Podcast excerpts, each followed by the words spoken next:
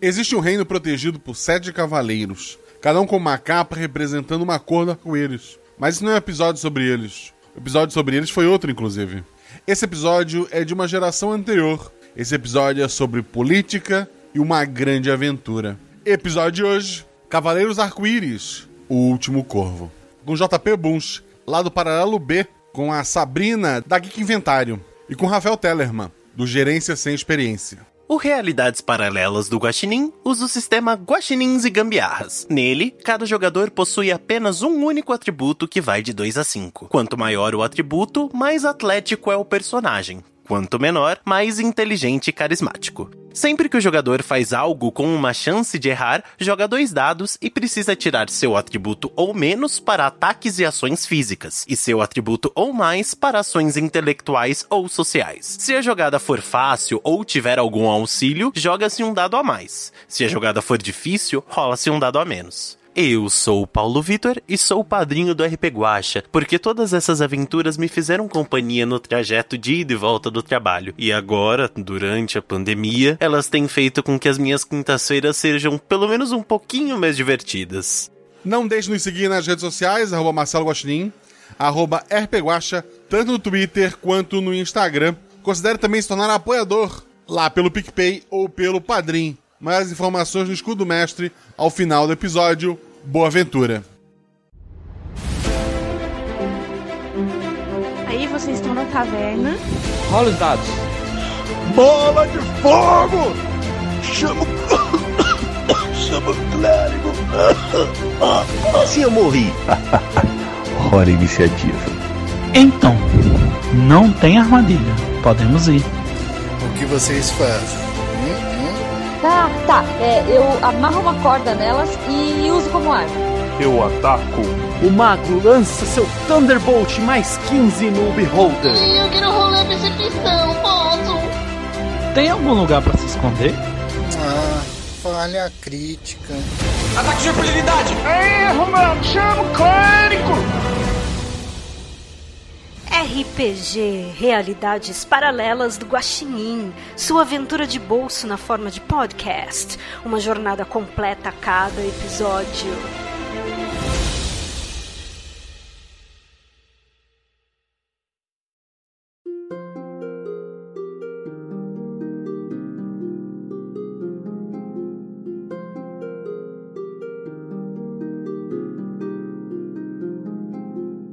As histórias contam que no passado o mundo era selvagem, cheio de criaturas mágicas, dragões e bruxos malignos.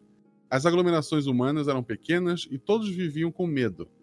Até que surgiu um homem, com sua espada mágica e a ajuda de sete cavaleiros fiéis, venceu todo o mal e fundou um reino próspero, onde todos podiam ser felizes e viver em paz. Esse reino recebeu o seu nome, Ararat.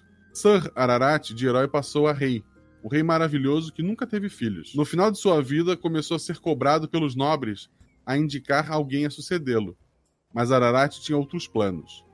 Notando que as famílias estavam a ponto de declarar guerra, Ararat cravou sua espada mágica numa pedra e definiu que quem tirasse a espada seria digno de ser o novo rei, e que até lá o regente seria eleito a cada sete anos, de maneira democrática. Passaram-se sete anos do último regente, as famílias estão se organizando para eleger seu sucessor. Basicamente, quem é candidato a regente tem que conseguir assinaturas de outras famílias, e quem conseguir mais assinaturas, seguindo alguns outros critérios que foram criados ao longo do tempo, acaba se tornando regente pelos próximos sete anos. Ninguém pode se reeleger, então é, é uma vez só. No caso, temos o personagem da Sabrina, que é um dos candidatos a regente atualmente, como é que é o nome da tua personagem, atributo e aparência? A personagem é Aradne Aranha. Ela tem um atributo 4. Ela é muito supersticiosa, então assim, se as pessoas quebram um vidro perto dela, um espelho, né, perto dela, ela pede para que essa pessoa fique longe dela por uns sete anos, para evitar o azar e que o azar se espalhe. Se ela vê uma criança pisando em rachadura, ela vai lá dar um tapa leve na cabeça dela e vai assim: para de machucar sua mãe, você não tá vendo? Entendeu? Se vê um gato preto assim, ela manda o gato, sabe, tipo, afasta esse gato daqui, não passa debaixo de, de escada, coisas assim. Ela tem o cabelo preto, mas ela adora colocar é, pelos coloridos, sabe, no cabelo, que ela manda pintar assim, se ela vê, se ela encontra pra, pra vender assim, então ela usa madeixas coloridas feitas normalmente de pelos de outros animais. Ela tem mais ou menos uns 25 anos, 27. Perfeito. O grande conselheiro dela, que ajudou ela nessa eleição, é o personagem do Rafael. Rafael, fala o nome do personagem, atributo e aparência. Eu sou o Diego Baltros, um homem bastante magro e careca. Ele perdeu muito rápido o cabelo e se sente mal até hoje com isso. Lê bastante, sempre quer ajudar sua amiga Aradne no que ela precisar. O atributo dele é 3. E por último, o guarda-costas, aquele que protege a, a senhorita Aradne, personagem de João Paulo. Qual, qual, qual é a aparência do personagem, atributo, essas coisas? Nome? Então, o nome do meu personagem é Gaspar Coruja. Ele tem atributo 5. Ele vem de uma família que é considerada uma subfamília da, da família de, da Aradne. Por isso que ele foi designado como guarda-costa dela. Ele vem de um filho de um lenhador, por isso que ele, já, ele trabalhou muitos anos com o pai, então ele tem um corpo bem robusto. Ele tem ali um, uma estrutura mediana, 1,70m, 1,80m. Quando ele completou seus 18 anos, ele foi designado ao exército, é, fez todo um treinamento.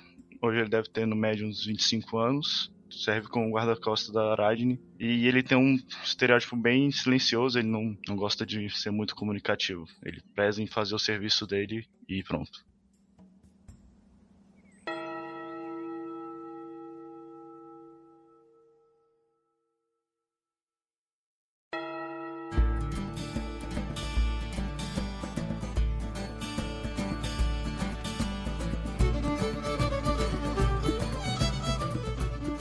Vocês conseguiram, passaram várias semanas coletando assinaturas de várias famílias, conversando com, com a população sobre o que a regente pretende fazer nos seus sete anos, até que chega o dia de apresentar essas assinaturas. Vocês se encontram na catedral onde fica a espada cravada, né? Nessa catedral estão os sete cavaleiros que protegem a espada. Cada um deles usa uma capa usando, é, representando uma das cores do arco-íris. Tirando o cavaleiro da, da capa azul anil, que é mais jovem, é, tem uns, uns 30 e poucos anos, todos os outros portadores de capa são bem antigos, já são senhores de idade e provavelmente estão muito mais ali pelo status que eles possuem do que por sua habilidade de combate. A população está toda ali, né? não cabe todo mundo dentro da catedral, mas tem representantes de todas as famílias. Pelo menos os adultos estão ali, que não são muito jovens nem muito idosos, estão representando as suas famílias. Trouxeram comida, o banquete é colocado pela comunidade, cada um trouxe um prato, trouxe uma comida diferente. Tá todo mundo em festa lá. Vários candidatos a regente chegam é, e, e, já avisam que estão fora da disputa, porque sabem que não conseguiram quase assinatura nenhuma, ou já viram como é que estão os outros candidatos.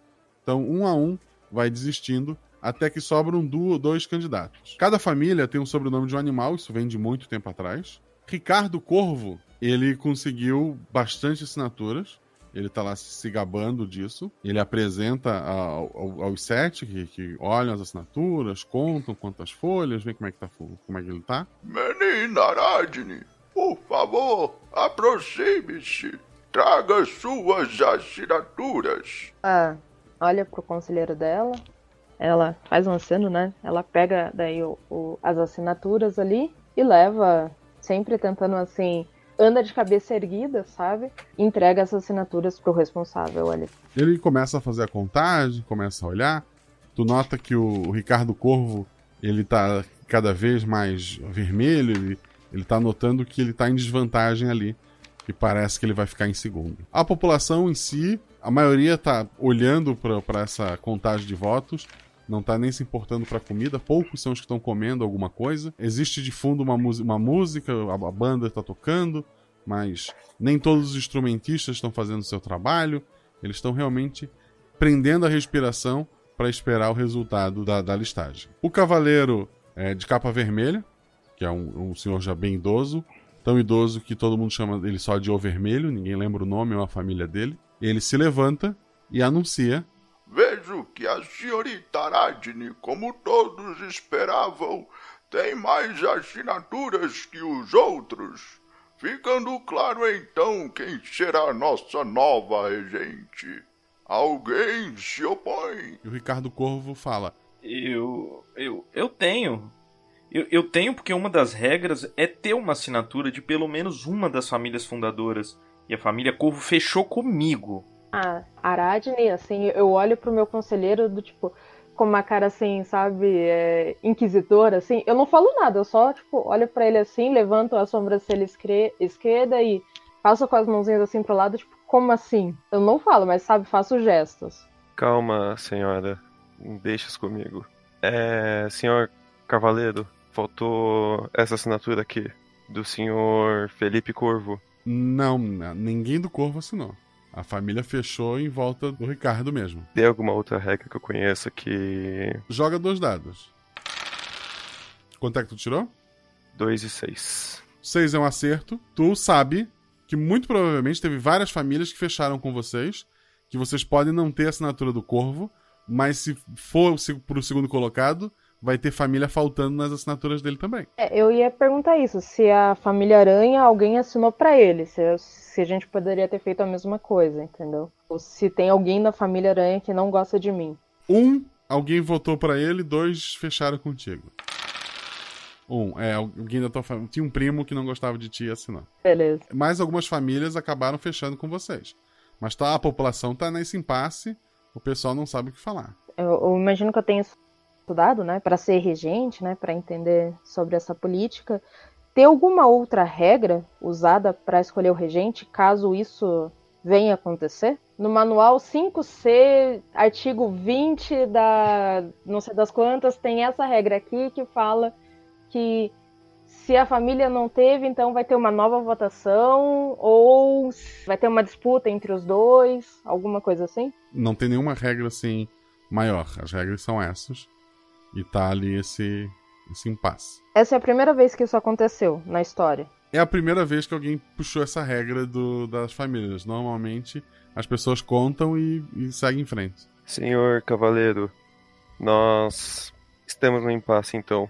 Acredito que não será benéfico ao nosso reino que seja impedida a senhora Aradine de ser a nova regente por falta de uma assinatura, sendo que ela teve a imensa maioria. Várias famílias ficariam numa situação não muito boa e, e teríamos problemas internos. O vermelho não fala.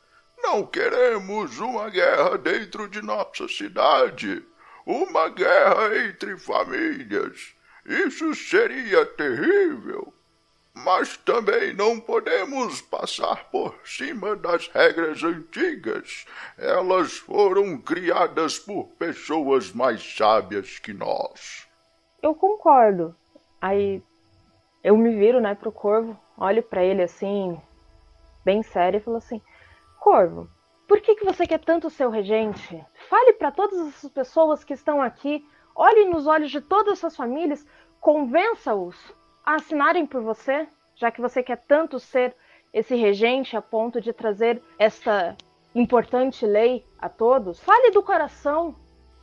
Por que, que você merece ser o regente? Qual o, o, o benefício que você trará a esta grande cidade para que ela continue bela, próspera por muitos anos vindouros? Que você, como regente, que poderá trazer a todos?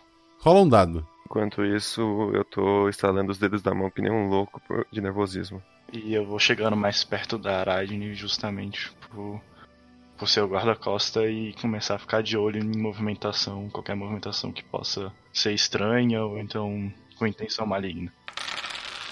Aradne tirou quanto? Eu tirei dois. Por um momento ele se sentiu intimidado, mas então ele respirou fundo, olhou para os familiares e falou: Povo de Ararat, eu quero ser eleito para cuidar de todos vocês, nossa querida população. Os nossos regentes anteriores fizeram um ótimo trabalho e o que todos eles tinham em comum? Eram homens. Você vê que algumas pessoas, as mulheres, ficam meio chateadas, ficam, fazem cara feia para ele, alguns homens sorriem. Será que, que, que queremos tentar algo diferente dessa vez? Ou é, devemos apostar naquilo que, que tem funcionado por tanto tempo enquanto aguardamos a chegada do nosso novo rei. Tem alguma cavaleira? Cavaleira mulher? Não. Todos homens. Realmente, manter a, a história, a hierarquia feita por tantas pessoas, tantos heróis vividos em batalhas, né? Eu tenho ao meu lado dois, um grande conselheiro, um grande cavaleiro de batalha, né, que me protegem há muitos anos, protegem a minha família e me aconselham sempre muito bem. Eu estou cercada de pessoas, uma equipe ao meu redor que podem me aconselhar. Por que eu não poderia reger? Eu não estou fazendo um trabalho tão bem quanto eu estou fazendo? A minha família prospera há anos sobre a minha influência. Eu sei afastar as, as coisas mas Todo mundo sabe o quanto a família Aranha está crescendo, está próspera. Eu posso trazer isso ao nosso mundo? Alguém aqui, por acaso, nega que eu seja uma das pessoas que mais temem a superstição, que conhecem das coisas do mundo e entendem como essas coisas funcionam? Olha só como a minha família, por causa dessas regras, continua próspera. Não teve uma mulher na minha família que adoeceu nesses últimos anos que eu estou ao lado dela. Eu cuido das nossas crianças, eu cuido para que não hajam coisas quebradas, vidros quebrados que afastem o azar. Que melhor coisa vocês querem para a nossa bela cidade do que além da prosperidade que eu consigo mostrar e demonstrar pela minha própria família? Dois dados. Oh, não ganho um bônus não por esse discurso? Então, é um dado, tu tá ganhando um dado a mais. Porra, entendi. 5 e 3. Um acerto. Você vê que o pessoal começou a murmurar? As aranhas É verdade. Eu tenho um vizinho É verdade, da família aranhas Aranha. Muito gente boa. Tu vê que o pessoal tá pendendo mais pro teu lado ali. O Ricardo então fala. Bem, já que você é tão supersticiosa, você aceitaria uma regência que quebra uma das poucas regras que nosso finado rei nos deixou? Hum, Mas no caso, sua família também está faltando assinaturas de outras famílias. É, Sim, mas eu, eu não sou supersticioso por aqui. Eu respeito as tradições e por isso mesmo eu trago aqui a solução. Case-se comigo. Assim a gente une as duas famílias. To- Todo mundo fica assustado. O, o, o, Ri- o Ricardo, ele É. ve- ve- Veja, veja bem, eu. Eu. Eu. Eu desisto. ele entrega os papéis. Eu não estou mais concorrendo. Ele tá muito vermelho assim. Tá completamente perdido ali. Eu vou mais pro centro, começo a bater palma com as mãos pra cima e gritando: Aradne! Aradne! Eu tô boquiaberto do lado dela, assim, pensando que. Que jogada foi essa? Mas o- os cavaleiros olham então felizes e tal. O, o anil levanta. Antes do meu colega vermelho aceitar a nossa nova regente, eu gostaria de dar uma sugestão à nobre Aradne. Você vê que ela se vira pra ele assim, abaixa a cabeça, né, em, em sinal de respeito. Toda ajuda é bem-vinda. Nem todo corvo assinou aquela lista. Há alguns anos atrás, Matilda Corvo saiu da família Brigada e foi viver na floresta. Eu acho. E isso é só uma sugestão, que para sua regência ficar abençoada como deve ser, você deveria ir atrás da assinatura dela. Tenho certeza que se ela souber que todos os membros de sua família se recusaram a assinar, ela vai assinar de bom grado. Ou você pode iniciar uma regência sem a bênção de todas as famílias, sabe como é. Eu agradeço o, o conselho, com certeza. Nós vamos atrás da, da Matilda a pregar essa assinatura. Assim, todos saberão que a minha regência virá sobre a boa fortuna. Tu vê que a, a população fica meio ah, assustada, assim, um misto de, de, de medo e admiração. Uma, uma das pessoas fala: Você vai sair dos portões? Você não tem medo? Eu tenho o meu cavaleiro ao meu lado, eu tenho certeza que ele é tão apto a me defender quanto a guarda. Eu tô segura que o espírito de Ararat estará com a gente, porque estamos rumo às regras que ele mesmo criou e deixou para nós. Tu vê que a população bate palma, comemora, pessoal começa a comer, beber. O, o vermelho tosse pro pessoal parar um pouquinho e ele fala: Então está decidido. Aradne partirá amanhã pela manhã e ao retornar com a assinatura faltante se tornará regente. Até lá, o Conselho dos Sete continuará protegendo a cidade. Vamos comemorar! O festão volta a, a- a acontecer.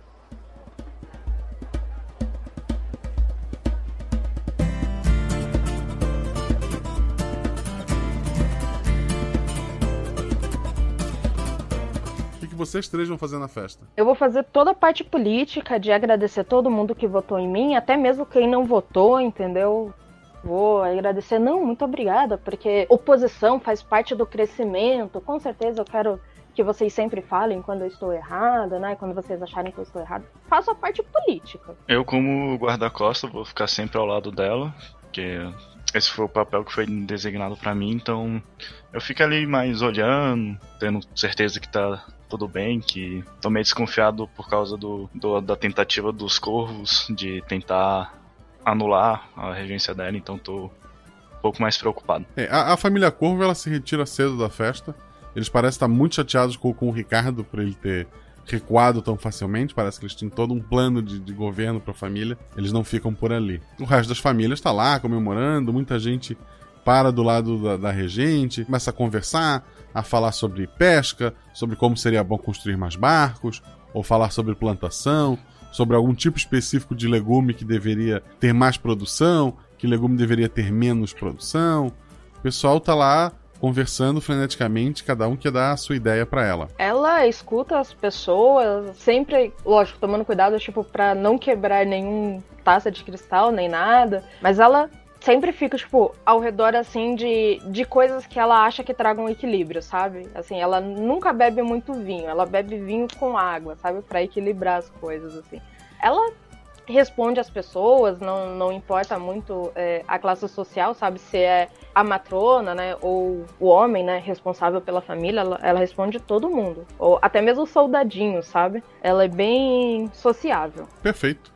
Mas pro, pro final da festa, uma, uma, das, uma criança, não tinha criança ali, ela aparece do teu lado, ela puxa assim um pouco teu vestido para te se abaixar. Ela deve ter uns 8, 9 anos. Moça, moça. Oi, oi.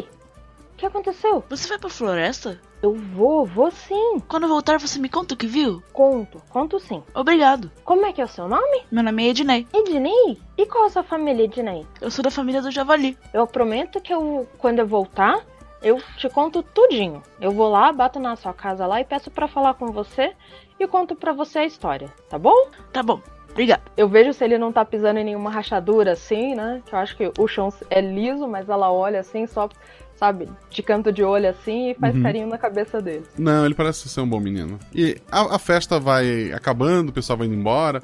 Cada um que trouxe comida tá pegando o seu prato, né, para levar embora a travessa e tal. O pessoal tá conversando, comida que sobrou, o pessoal tá dividindo ali entre, entre si, né, aproveitando já os pratos que o pessoal tá levando. Todo mundo cumprimenta vocês, deseja boa sorte. Vocês acabam ali é, indo para casa descansar, né? Cada um vai para sua casa ou vocês três vão passar a noite juntos, já pensando numa manhã ser mais rápida? Eu vou pedir uma a, uma licença para Aradne para passar essa noite com a minha família, justamente com minha mãe e com meus pais, que como a gente vai partir numa aventura fora dos portões, eu gostaria de poder passar essa noite com eles. Eu ficarei com os aranha como já estava acontecendo já nas últimas semanas antes da noite de hoje. Eu vou para casa com o Diego junto, vou descansar. Eu não costumo ficar com muitas pessoas, então não tem muito eu cumprimento, lógico, né? Que eu, eu vou, peço conselhos, né? Às pessoas mais velhas da casa, como é de praxe, chego, né? Bença tio, bença tia, bença avó. Oi pai, oi mãe. Me abençoe, sabe? Tipo, faz, uhum. faço assim, faço pela casa, peço os conselhos dele, né? Não, mas o que, que você acha que eu deveria levar pra floresta? Você acha que eu poderia fazer isso? Ah, o que, que você acha? Tá, sabe? Vou Vou anotando uhum. assim, e daí demora um pouco, eu vou dormir um pouco mais tarde, mas eu imagino que eu esteja fazendo as coisas certas. Para pegar a benção da família, que isso vai me trazer boa fortuna lá fora, que eles vão estar rezando por mim. O Gaspar, tu mora com quem? É, eu moro com meus pais, é, principalmente meu pai, que é um senhor mais velho, que é aposentado e com a minha mãe. E a gente, apesar, a gente como ser uma família, como posso dizer, é subsidiária da família Aranha, a gente não mora tão longe, então a gente fica, é, eu fico ali nas profundezas, eu sempre, eu sou uma pessoa que sempre fica atenta à noite em casos necessários. Tu tá chegando em casa, o teu pai tá sentado lá de fora, ele, ele te olha. Filho, as notícias já chegaram. Vocês vão partir para a floresta amanhã? Sim, pai. Nós iremos atrás da assinatura da Matilda para que o, o, o governo seja abençoado. Eu lembro da velha Matilda. Era doida. Muitos diziam que era uma bruxa, mas comparada com o resto dos corvos, era a melhor pessoa possível. Hum, pai, então o senhor conheceu a Matilda? Conheci. Quando eu era mais jovem. Ela vivia pelos bosques e tal. E às vezes a gente se cruzava. Mas não é sobre ela que eu quero falar com você. Antigamente, quando faltava lenha dentro dos muros, eu ia até a floresta pegar algumas árvores extras. Olhe para a rua agora que as luzes se apagaram. O que consegue ver na escuridão? Eu vejo alguns animais, uma tranquilidade, hum, talvez cigarras cantando. Não consigo enxergar muita coisa, pai. Pois esteja pronto para enxergar muita coisa quando estiver na floresta. Ela mexe com a gente. Certo, pai. Lembrarei de suas palavras. Agora vá descansar. Que amanhã você terá uma aventura. Ah, apenas uma dúvida antes, pai. Ah, você sabe por que a Matilda se rebelou, rebelou contra sua família? A família Corvo se preocupa com moedas acima de tudo, sem se importar com quem estava no caminho. A Matilda era chamada de bruxa porque ela ajudava as pessoas. Ela gastava o dinheiro da família ajudando os necessitados. E também porque às vezes ela corria pelada pela floresta, mas ela era uma boa pessoa. Certo então, pai. Obrigado. Irei me deitar agora. O Diego acabou indo para casa da da Aradne, né? Lá a família dela também tratou ele muito bem, cumprimentou ele. Vocês vão dormir. Diego rola dois dados. 4 e 6. 4 e 6 são dois acertos. Tu tem um sonho bem vívido, assim. Tu tá, tu tá lembrando quando tu tinha seus 6 anos de idade. Um dos albatrozes da, da família, teu tio, ele era navegador. Tu adorava quando ele vinha, ele sempre trazia presentes. E tu lembra da última vez que ele trouxe um presente para você, pra, pra ti? Depois ele partiu e nunca mais voltou. Esse tio, ele te deu uma pequena lente. Ela feita, parece uma, uma joia é similar a um vidro, mas esse teu tio disse que era uma joia. Em volta dela tem um círculo de, de metal. Ele brinca contigo, mostra que se tu deixar o sol bater ali, ela faz um pequeno facho de luz vermelho. E daí ele te mostra que se deixar parado muito no lugar, a coisa começa a esquentar. Tu ri com aquilo ali, ele te entrega na mão e ele fala: Um dia isso vai salvar você. Tu acorda no meio da noite, tateando os bolsos, e por algum motivo, tu catou isso na tua escrivaninha e deixou num dos bolsos hoje à noite, quando tu saiu de casa. Mas ainda é madrugada. Ufa, tá comigo. Eu vou me levantar e vou até a janela olhar a cidade. Rola dois dados. 6 e 5. Perfeito. Tu nota uma movimentação não muito típica lá fora. Alguns soldados correndo no, na direção da, da catedral. Logo depois passa o cavaleiro Anil, tu reconhece ele facilmente pela capa. Ele tá passando apressado. E é isso que tu vê. O Anil tá muito longe pra eu tentar conversar com ele? Sim, a casa fica mais afastada da estrada. Eu vou ficar perto da janela, só dando umas dormidas rápidas para tentar ficar de olho no que tá acontecendo. Não, nada mais passa pela estrada. O, o dia amanhece, tu acaba cochilando um pouquinho mais até. Aradne, quando acorda dessas escadas, encontra o, o Diego sentado dormindo na, na janela. Só, só, um detalhe. Eu acordo, eu vou até minha escrivaninha, eu pego lá um colar que tem, sabe aqueles olhinhos turcos? Sabe que é o, uma pedrinha Sim. com um olho desenhado. Eu pego meu trevo de quatro folhas, coloco uma pulseirinha, é, é, não uma pulseirinha, um outro colar com um pé de coelho, entendeu? E jogo um pouquinho de sal pelo meu ombro. Perfeito. Após esse ritual todo, tu vai descer a escada e tu encontra daí o Diego dormindo na cadeira de frente à janela. Coloca a mão assim no ombro dele. Diego? Oi, hum? Diego? Ah, olá. O que aconteceu? Eu, eu tive um sonho meio estranho. Decidi descer aqui para olhar um pouco a vizinhança. Aquela que você irá cuidar dela nesse tempo, enquanto eu lhe ajudo. Eu, eu coloco assim a mão no, na testa dele para ver se ele tá com febre, alguma coisa. Sonho estranho? Não foi pesadelo, não, né? Você não sonhou com ninguém morrendo, nada assim, né? Não, foi uma boa lembrança. Ah, então tá. Se foi boa lembrança, então é sinal de boa sorte. Vocês, uh, vocês estão ali conversando, fazem o desjejum de vocês.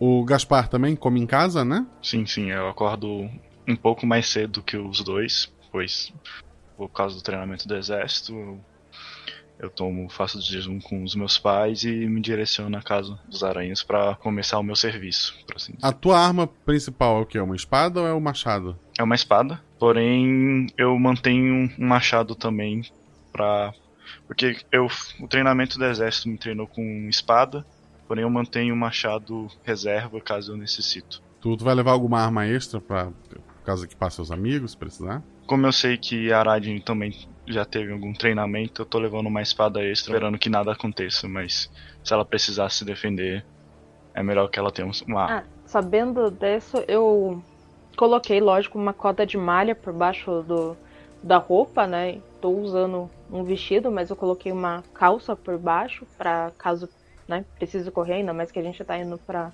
pela floresta, mas assim, tá tipo tudo por baixo do vestido, sabe? Não é, não é aquela cota de malha pesada, é mais como se fosse um, uma armadura de couro que dá para você usar por baixo, que não fica muito pesado, sabe?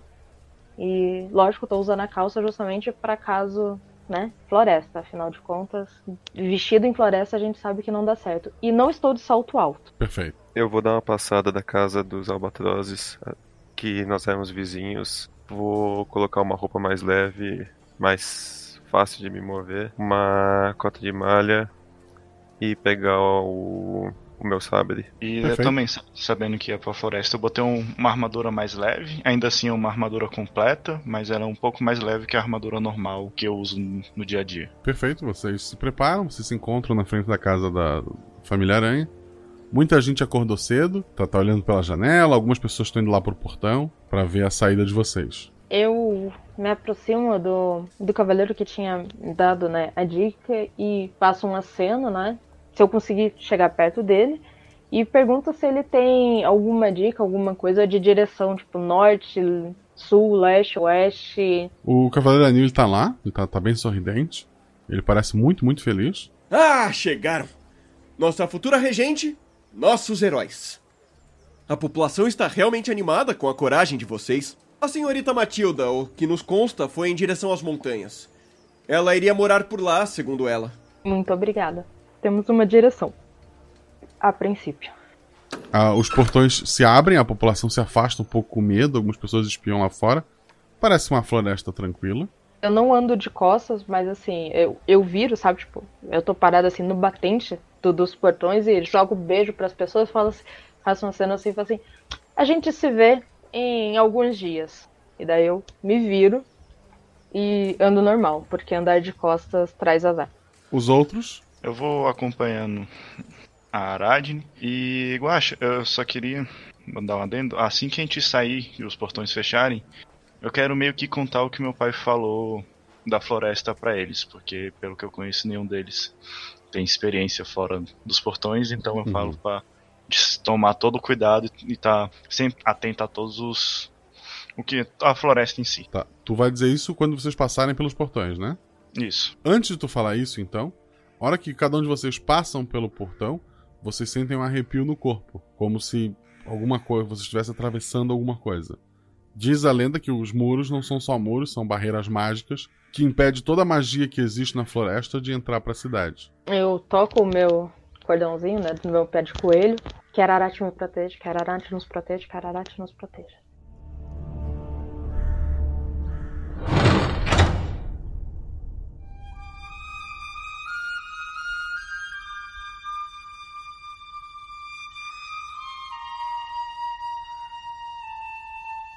E daí ele conta tudo para vocês, né? O, o Gaspar conta o que o pai dele comentou. E vocês estão ali. Árvores, a, a, ali no, perto do, dos portões, não tem tantas árvores, mas vocês notam que à medida que forem entrando em direção à floresta, a mata vai fechando um pouco. Ao longe vocês veem as montanhas.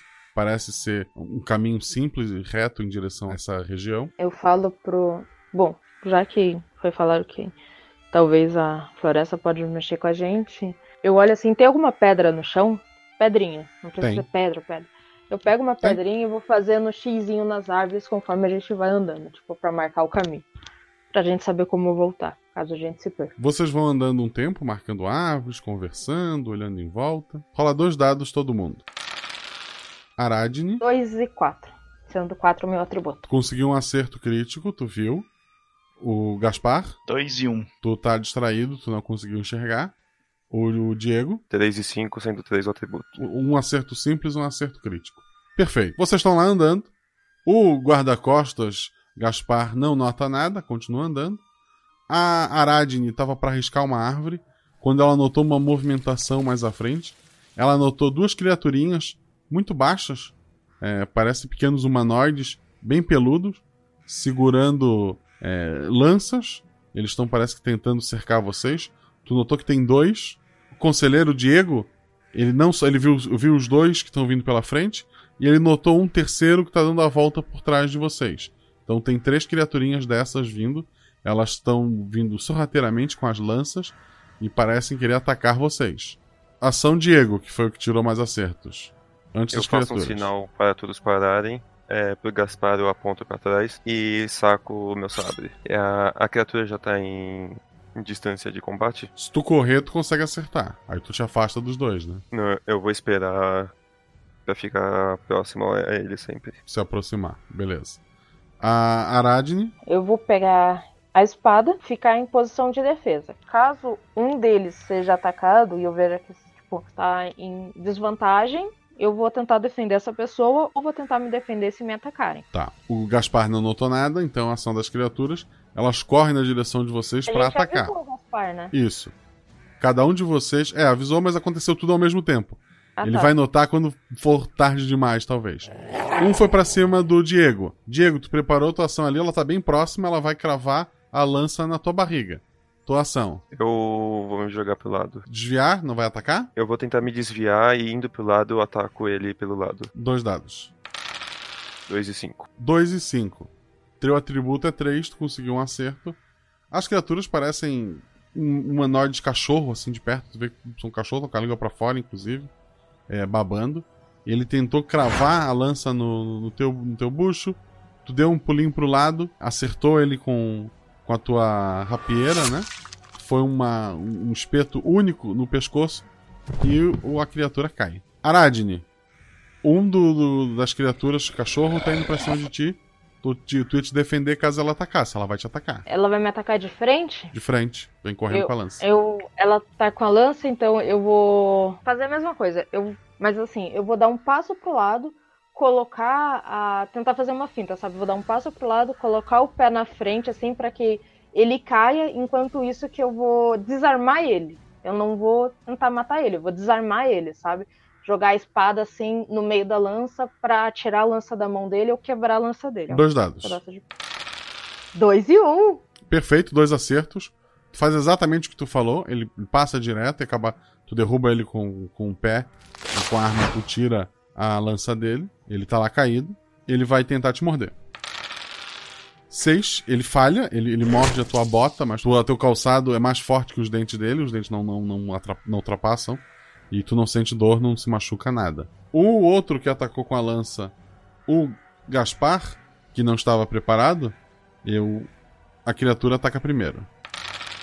4 e 6, um acerto. Vocês avisam rapidamente o Gaspar, ele olha, que onde? E pum, chega a criatura do lado dele com a lança, ele consegue tentar desviar de um golpe fatal, mas ele é espetado na coxa pela lança. Tua vez, Gaspar. Vendo isso, eu vou. Já que ele tá espetado a lança para mim, eu vou tentar tirar a lança da mão dele. Dele com uma mão. Tipo, como tá espetado, eu vou tentar puxar a lança. E eu vou bater, tipo, com o lado da espada que não é cortante pra, pra desmaiar. Dois dados.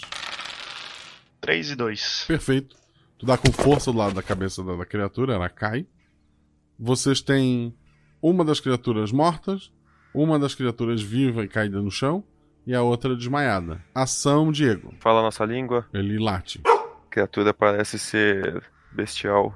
O que a senhora acha que deveríamos fazer? Eu pego, né, das nossas provisões ali, eu pego um, um pedaço de carne seca, assim, e jogo pra ele, né, pra, pra criatura que tá, tipo, no meu pé, assim, que eu tô meio que segurando com o pé, né, jogo pra ele, assim, pra ver se ele come, e daí eu pego um outro pedaço, assim, e faço assim, tipo, não.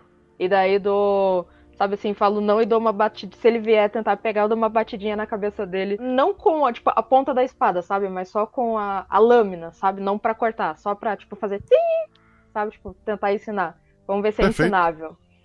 Um dado. Cinco. Cinco. Ele fica meio relutante, mas parece que ele te obedeceu. Eu olho pra eles. É treinável. Quando ele me obedece, daí eu, tipo, corto, né? Pra não ficar dando muitos pedaços. Daí eu corto, entrego pra ele e falo: se quiser mais, você vai ter que seguir a gente bom garoto. Eu vou bem devagarzinho assim, tentar fazer carinho na cabeça dele, assim. Mas só de olho, sabe? Ver se ele vai tentar me morder.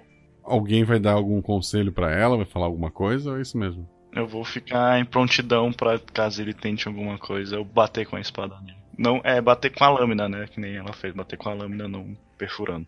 Tente não chegar muito perto dele, ele pode ter alguma doença. Exato, tipo, eu, não- eu não tô colocando a mão na. no. na boca dele, sabe? Eu chego perto assim e jogo pra ele, tipo, me abaixo um pouquinho, jogo pra ele assim, mas numa distância que. relativamente segura. Eu tô preparado pra atacar se necessário. Vocês vão andando pela, pela floresta. Vocês começaram pela manhã, vocês comem. À noite ela começa a cair. O cachorro vai seguindo a gente? Tá Esse, seguindo. esse bichinho? Então tá. Dá- Dá-lhe um nome, senhora. Drup. Drup da floresta. Enquanto eles vão fazendo isso, eu vou tentando montar um tipo de acampamento. Como meu pai era lenhador, eu vou tentando pegar lenha pra fazer uma fogueira e tentar montar algo que nos mantenha aquecido durante a noite. Eu tô ajudando ele. É, o que eu vou procurar antes deles começarem a montar é olhar ao redor se a gente não tá muito exposto e se tem. é, se a gente não tá perto, por exemplo, de uma clareira, se é, tem como montar, tipo, perto de árvores que são maiores, né? Que a gente consiga ficar, sabe, encostado nas árvores e não ficar exposta a ataques, sabe? Porque não tem nenhuma caverna, né? A gente Não. não, tá perto das montanhas. Mas eu Ainda vou tentar não. procurar um lugar mais escondido, sabe? Que eu veja assim, ah, tem uns arbustos mais altos aqui, o que será que tem atrás, entendeu? Tentar encontrar um lugar mais fechado pra gente não sofrer emboscadas de noite. Tu encontra um lugar mais tranquilo ali. Vocês fazem a- o acampamento de vocês. Gaspar nota que, mesmo estando à noite, a visão dele não, não mudou muito. Assim, ele tá enxergando bem à noite. Eu tento começar a lembrar o que meu pai falou, que na floresta a minha visão tinha que enxergar tudo. E eu começo a, a pensar nisso meio que silenciosamente e vendo se mais alguém notou, se o Diego Arade também notaram que eles estão enxergando melhor no escuro. Não, eles parecem normais, assim. Às vezes dá uma tropeçada em alguma coisa. Estão se organizando ali pra fazer o fogo. pra- Não sei se vão fazer fogo, né? Se vão fazer alguma coisa ali. Mas eles parecem estar normais. Eu vou chegando mais perto do Diego, que eu imagino ser um, um cara com maior conhecimento do que eu, e pergunto é. Hum, você tá. notou algo diferente nessa floresta? Talvez uma claridade maior, alguma coisa assim? Vejo aqui tanto quanto dentro de casa sem luz. Estranho. Eu então, vou tentar perceber se eu percebo alguma coisa na floresta que esteja vindo essa claridade, ou então. Ou porque um, tentar encontrar um motivo de eu estar enxergando no escuro, por assim dizer. Tu não consegue pensar em nada específico, tu olha em volta, tu consegue enxergar uma distância grande até, mas tu não consegue encontrar uma razão lógica pra isso. Então eu vou terminar de ajudar as pessoas a montar o acampamento e vou falar tanto para a Aline quanto para o Diego que alguma coisa está acontecendo comigo que eu estou enxergando no escuro. E que isso estava me remetendo ao que meu pai falou, que a gente precisava enxergar melhor a floresta no escuro, porque as coisas aqui podem acontecer em qualquer momento. Ela olha pra ele assim, coloca a mão assim no, sabe, no queixo assim, meio no queixo, meio perto da boca assim, fica olhando pra ele assim com uma cara pensativa. Ela faz: "Ah, não, mas é será que ah, não, será? Não, pode ser. Não, calma aí. Você é da família das corujas, né? Não falam que a floresta é encantada, que é pra proteger. Da onde mesmo que veio as- os nomes das nossas famílias? Não tinha alguma coisa a ver com animais? Essas... coisas? Então, será que não é isso? Ou talvez seja só. Será que a floresta está libertando magias que as nossas famílias têm, que dentro da barreira a gente não estava sentindo? Olha, se for. É legal. Ela só olha pra trás assim. Eu só não quero ficar soltando fio por aí. Daí ela dá um risinho assim. Vamos, vamos fazer turno. Já que você é o melhor, você pega então esse começo de turno, né? Que vai estar a noite mais densa. Depois vai o, o Diego e por último eu. Que daí eu durmo e daí depois a gente divide a noite em três turnos. Pode ser. Vocês fazem fogueira ou não? Fazer fogueira, assim, eu não acho que é bom. Vai atrair luz, é, animais vêm no escuro, né? São atraídos por fogo, ou tem medo de fogo. E... Nossa, a maioria das, dos animais tem medo de fogo. Isso aí a gente não sabe se tem só animais, né? Na floresta. Ela olha pro bichinho meio bizarro. a gente já tinha lampião nessa época, ou, ou, ou guacha, ou não? Sim. Sabe aqueles lampião H, a, a óleo, óleo, sim. Sabe? A óleo, sim. Então fala assim, olha, qualquer coisa a gente fica com ele aqui e a gente acende se precisar. Mas vamos ficar todo mundo juntinho aqui, porque não acho bom acender luz, não. Eu acho que como o primeiro turno vai ser meu e eu estou com relativamente enxergando bem, eu acho que podemos deixar o lampião apagado e quando for o turno de vocês, caso necessário, vocês acendem. Vocês deitam então, menos o Gaspar que tá fazendo o turno. O cachorro, criatura, deita nos pés da Aradne e ali ele dorme. O turno do, do, do Gaspar rola dois dados. 5 e 1, um, sendo 5 meu atributo. 5 é teu atributo. Tu nota ao longe uma criatura só muito magra. Ela tá se escondendo atrás das árvores, parece estar observando o acampamento de vocês. Eu consigo identificar uma forma além dela ser muito magra? Humanoide muito magra e parece ter um rabo comprido. Eu vou acordar os dois, assim, e falar que tem uma criatura vigiando a gente.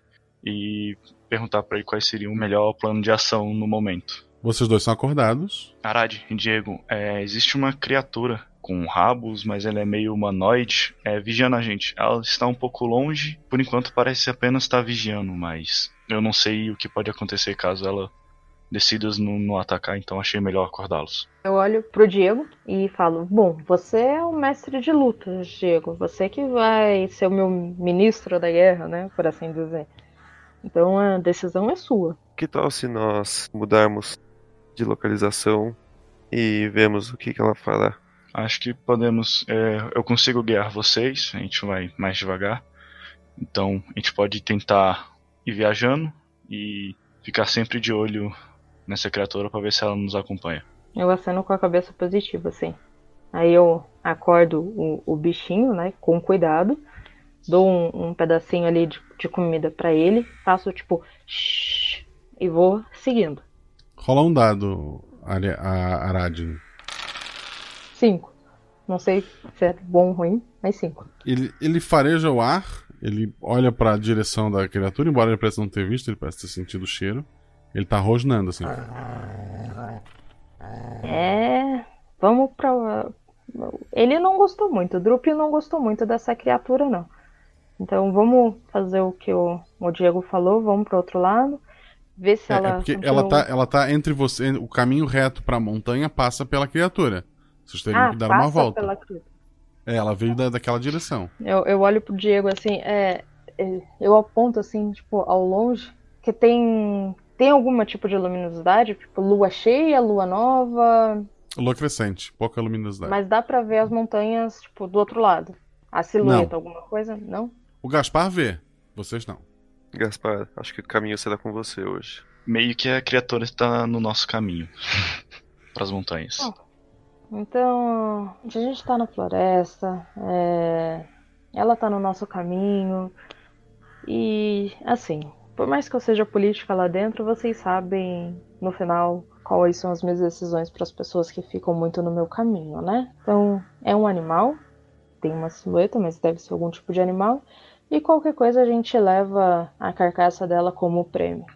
E vai ser legal ficar expondo isso. A senhora não está indo com ímpeto demais? Nós não conhecemos a região, está de noite, não enxergamos. Não estou falando pra gente ir pra lá. A gente finge que a gente dorme, o Gaspar ainda fica ali, a gente finge que dorme, até ela vir pra gente e a gente arma a armadilha. Não pra gente ir até lá, porque a gente não sabe o que ela fez. Mas a gente atrai ela até a gente. Já que ela tá olhando, ela provavelmente vai esperar a gente dormir para atacar. Diego, você é o nosso conselheiro. Faremos como Aradne deseja.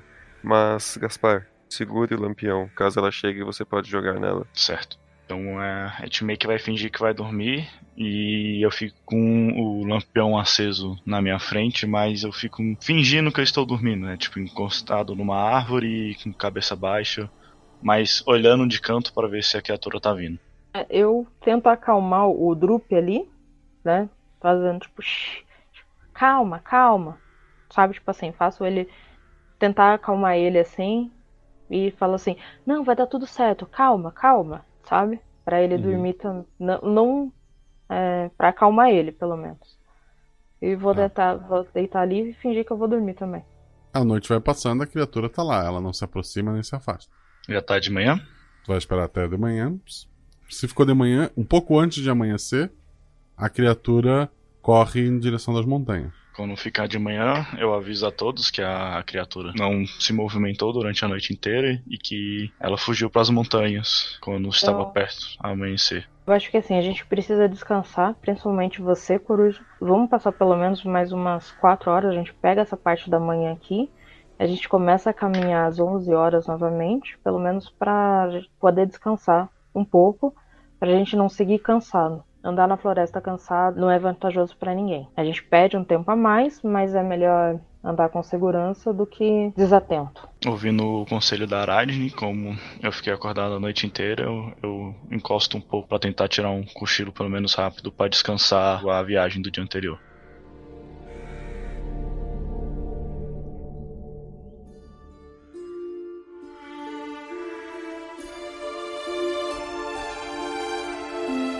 Vocês descansam, passam a manhã ali, comem alguma coisa, dão uma olhada em volta. Eu não vou seguir. Eu peço pro, pro Diego ir ali na frente, né? é, e procurar rastros. E vou ficar ali junto com o Gaspar. Você deseja uma ordem. Tu vai até lá onde estava a criatura durante a noite, rola dois dados. Dois e um. Tu precisava tirar três ou mais, tu conseguiu então dois erros. Tu não encontra rastro nenhum. Eu volto pra onde a gente tava acampado com uma laranja na mão. Encontrei isso. Eu, eu descasco a laranja assim, ela tá podre por dentro, sabe? tá saindo um bichinho do outro lado. Eu, é, tá bom. É, quando o, o, o, o, Gaspar acordar, o, o Gaspar acordar, a gente faz isso então. Pra não ficar. Pra mim não ir lá sozinha também. Vai que tem alguma armadilha, eu fico de alguma cabeça coisa. baixa por um tempo. Vocês então, então comem alguma coisa, né? Que não a laranja. É, levantam ali o acampamento depois do tempo do Gaspar descansar. Vocês vão até o lugar onde a criatura estava aquela noite, né? Alguém vai dar mais uma olhada? Eu, Eu- vou querer revisar, revistar também. Então eu vou Então ajudar. quem não jogou os dois dados joga que eu chamo. Aradne, 3 e 6. um acerto simples. O Gaspar? 1 e 4. Falha também. Arad nota sim, patas pisaram bem leve, apesar da criatura ser, ser bem alta. Parece ter um pisar bem leve, mas poucos rastros mesmo. É difícil estar rastreando ali em direção à montanha. Patas, três dedos, quatro dedos, patas ao estilo avestruz, ao estilo gato. Gato. Gato. Aquela almofadinha assim embaixo. Eu olho pro, pro Drup, aceno ali, né, pra onde ela ficou e, pô, faço assim, tipo, pra, pra ver se ele cheira. Ele, ele cheira, mas tu, tu vê que ele não quer seguir. Ele tá bem Não, não. relutante. Ele tá. Não, não, não é pra seguir. A gente vai seguir em direção às montanhas, mas assim, é, montanha, né, é largo. Tipo, se ela seguiu pra esquerda, a gente vai reto, entendeu? Vocês não vão seguir o rastro dela, vocês vão tentar dar a volta. É, assim, a gente tá indo pra montanha, certo? Imagina Certo. que a montanha tem, tipo, direito, centro e esquerda, sim, certo? sim, sim, com Se a, certeza. se a mulher fugiu pra esquerda, a gente tá indo pro centro, entendeu? Se ela fugiu pra direita, a gente, entendeu? A gente tá indo pra montanha também. Tá. Mas não na, tipo, na mesma linha que ela seguiu, sabe? Chega um ponto que o teu cachorro, ele ele para e começa a fazer sinal pra voltar. Olho pra ele assim, olho pro resto da galera. Então, alguma coisa bastante perigosa, porque Meu pai sempre me falou que os animais são mais sábios que os humanos. Porém, temos que continuar a nossa missão. eu, eu olho pro Drup, assim, faço carinho nele, assim. Drup, eu aponto pra mim, sabe? Daí, montanha. Hum, Aí aponto pra ele e faço aqui, entendeu? Tipo, fique por aqui. Bom, a gente tem que seguir pra montanha, gente. Eu, eu não vou é, obrigar o Drup a seguir a gente, entendeu? Se, a ordem que eu veio, tipo, fique por aqui, vá embora, coisas assim, se ele quiser. Se ele quiser seguir a gente, continua. Não, não, não, não sou do tipo, venha cá, me obrigue, eu quero, não, sabe? Tipo, não. Vocês vão seguindo sem ele então? Uhum. Sim. Vocês vão Sim. andando, andando. Não precisa rolar dados, porque ah, as criaturas não querem se esconder. Mas vocês notam mais à frente, nas árvores, vários, pelo menos uns 30 ah, humanoides muito altos, mais de 2 metros, corpo peludo, cabeça de gato, naquela posição de de gato quando fica em cima do muro, em cima das patas traseiras, mais em cima dos galhos de árvores. Todos eles encarando você. Eu levo a mão no cabo da espada, porém, enquanto eles não fizerem nada, eu só tô em movimentação de defesa. Eu me coloquei levemente à frente da Arad. É, de meio que deixar a Aradino no meio. A gente vai fazendo o Diego à frente e eu atrás, caso precise. Eu posso ver, né, fazer um jogo aí de percepção pra ver se eu noto se tem alguém assim que seja líder, alfa, alguma coisa assim, porque sempre tem aquele gato que manda Dois mais dados. Quanto é que tu tirou? 3 e 1. Não noto nada. É todo Certo. mundo igual. É tudo gatinho fofinho. Para ti são todos iguais. Vocês vão passar pelos gatos, vão parar, vão fazer o quê? A gente vai passar, cara. Se eles não estão atacando a gente, é, eu aceno assim, falo um oi, se algum deles responder, ok, se não, a gente continua.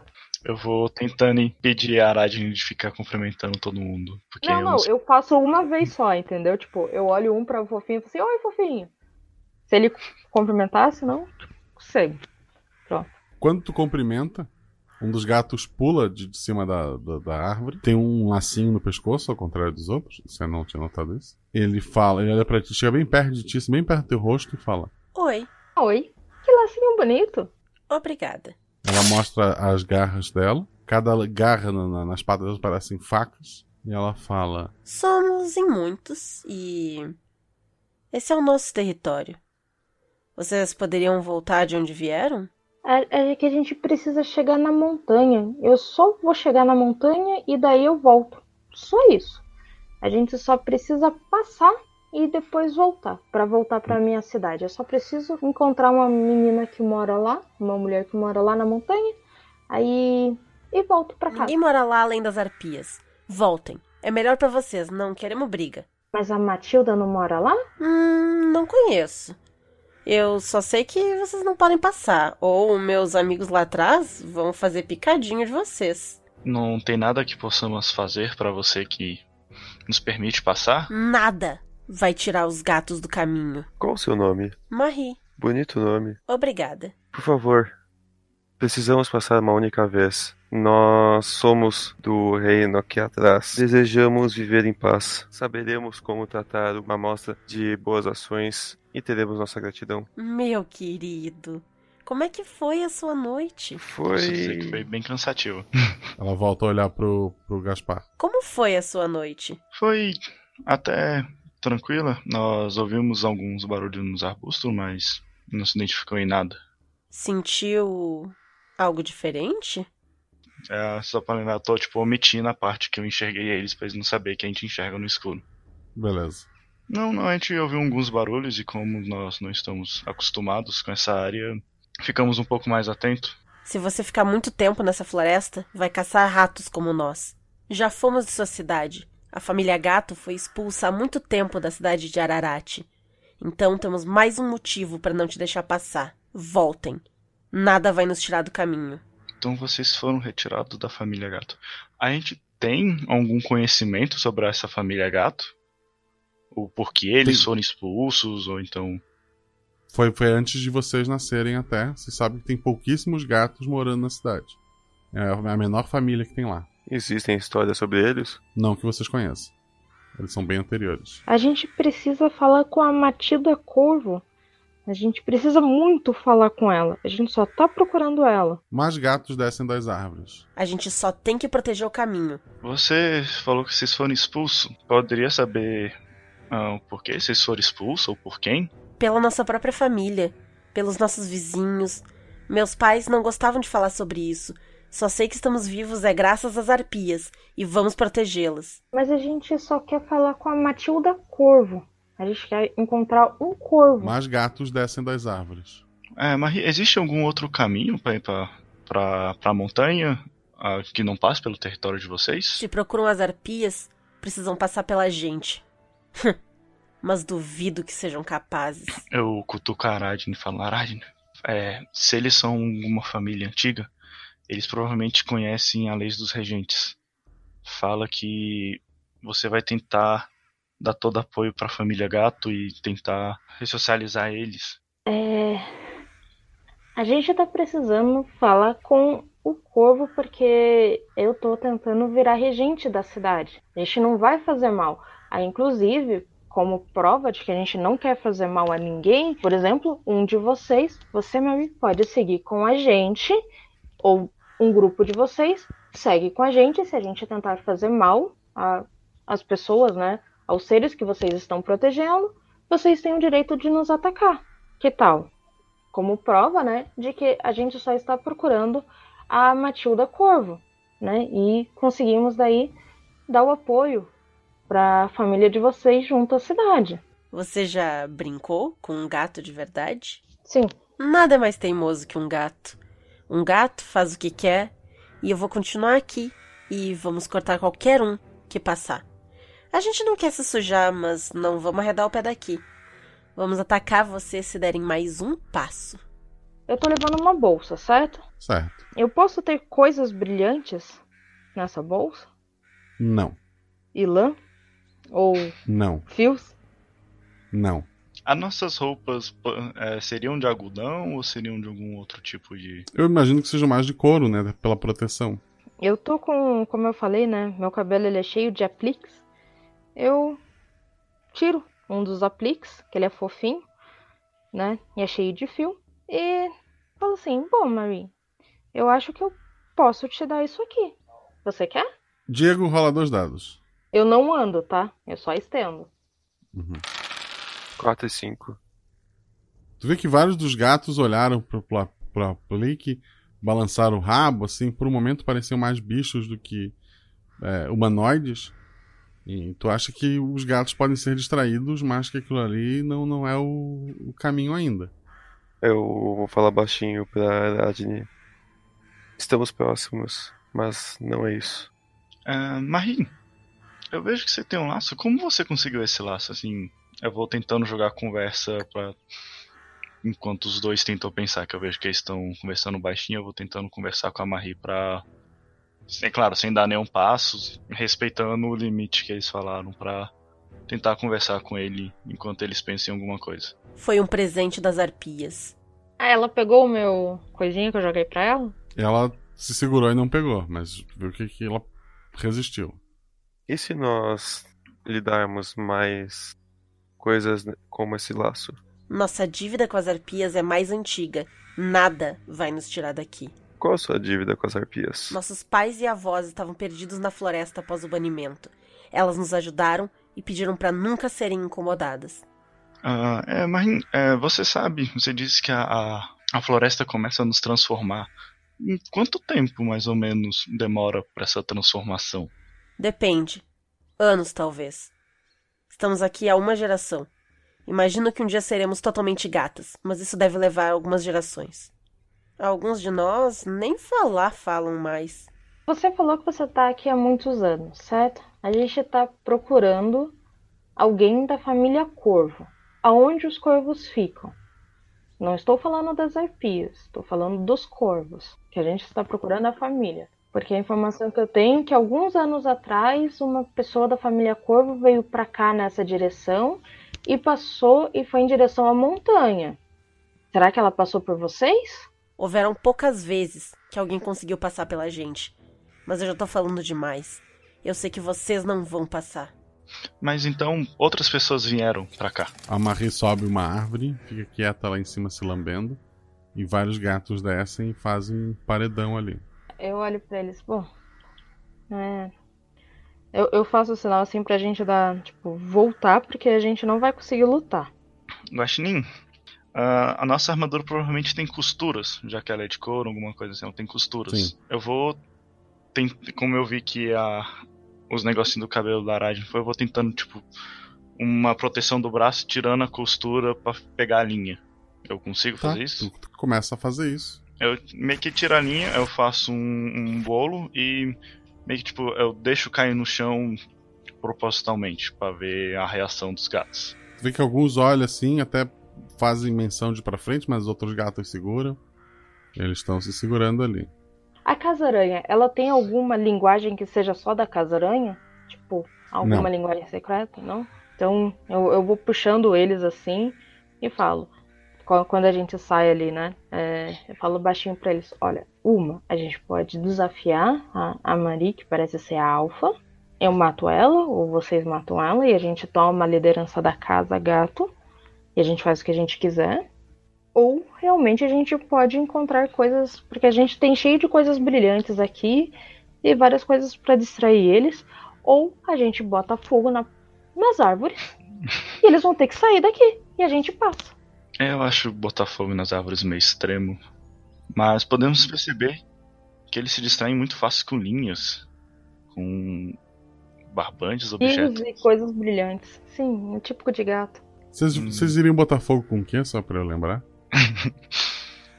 Bota um fogo só em uma árvore, exato. Bota fogo em algumas árvores ali é o suficiente pra causar, pra causar caos. Vocês não tinham alguma coisa que botava fogo também? O lampião. O lampião. Essas são as três ideias que eu pensei. Eu tentei negociar, não deu certo. Eles disseram que as arpias ajudaram eles quando eles foram abandonados. E se a gente seguir o caminho do rabão?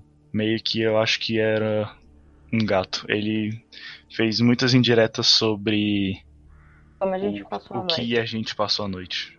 Eu acho que eles estavam de olhos. Bom, essas são as minhas ideias, gente. É... Eles falaram que a transformação demora um anos, mas eu já estou enxergando no escuro. É um típico do animal coruja. Hum, Aradne, a sua família é aranha, não é mesmo? A aranhas são conhecidas por fazerem teias. E terem oito membros. Oito membros, é. É, tu não Esperamos se sente que- com mais membros, nem fazendo ter ultimamente. A Boa Fortuna estava junto com a gente. Nós saímos sobre Boa Fortuna. Você teve a dica, né, junto à sua família, de escutar, né, de olhar à noite e ver além do que os olhos podem, né? Ficar atento sempre à floresta. O, o Diego aqui teve um sonho de boa fortuna, que era uma boa fortuna pra gente. A minha família me deu ótimos conselhos. Eu tô carregando aqui o meu o meu colar. Eu, eu vou pegar a minha joia. Eu vou tentar ver se eu, encontro, se eu enxergo algo olhando por ela. Joga dois dados. Um e um.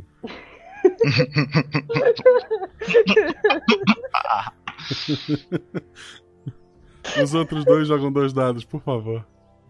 Ai, por favor, deixa eu falar. Um e um. Diego. Ah, não, Ara Aradne, né? nessa floresta. Ah. 5 e 6. 5 e 6. Dois acertos pra Aradne, então. O da. Tem a joia, é o Diego, né? Isso. O, o Diego levanta a joia. A joia forma um feixe de luz. Todos os gatos olham em direção ao ponto de luz. Só a a Aradne nota. Ai, era óbvio, era óbvio, era muito óbvio. Nossa, eu tava pensando isso como luneta. Não, é um laserzinho vermelho. Aradne Mas- foi o único que notou. Tá, vamos voltar pro 1. Um. Olha assim, é... Diego, Diego, calma aí. Ó, vamos apontar assim, e daí aponta lá, aponto pro, pro ponto distante, entendeu? É, aponta ali pra, pra esquerda ali, a, a- É, isso. Aí, olha só os gatos, quer ver? Ó, eles vão olhar. Faz mexer um pouquinho a pedra, ó. Tá vendo a faixa de luz? Quer ver que eles vão seguir? Tu faz isso? Eu viro um pouco pra direita. O- os gatos começam a descer das árvores e seguir o faixa de luz. Eu vou indo cada vez mais longe. Tipo, a gente aponta a faixa pra direita e a gente tá indo, tipo, pela esquerda, entendeu? O- os gatos todos estão indo pra lá. A Marie, por um momento, ela levanta meio desconfiada. Então a luz balança rapidamente e ela volta a olhar pra luz. E ela vai indo embora junto com os outros gatos. É, eu vou, vou indo na frente. Aproveita, corre. Vamos, vamos indo. E Diego, É. tira essa luz de perto da gente. Tenta manter Eu o tô mais apontando pro mais longe que eu consigo e andando de costas pra continuar mirando por algum tempo. Os gatos estão sendo distraídos e tal, vocês passam pelo território deles. Vocês se afastam um pouco. Vocês notam depois os gatos voltando para suas árvores, mas nenhum deles parece que vai atrás de vocês. E vocês vão seguindo em direção à montanha.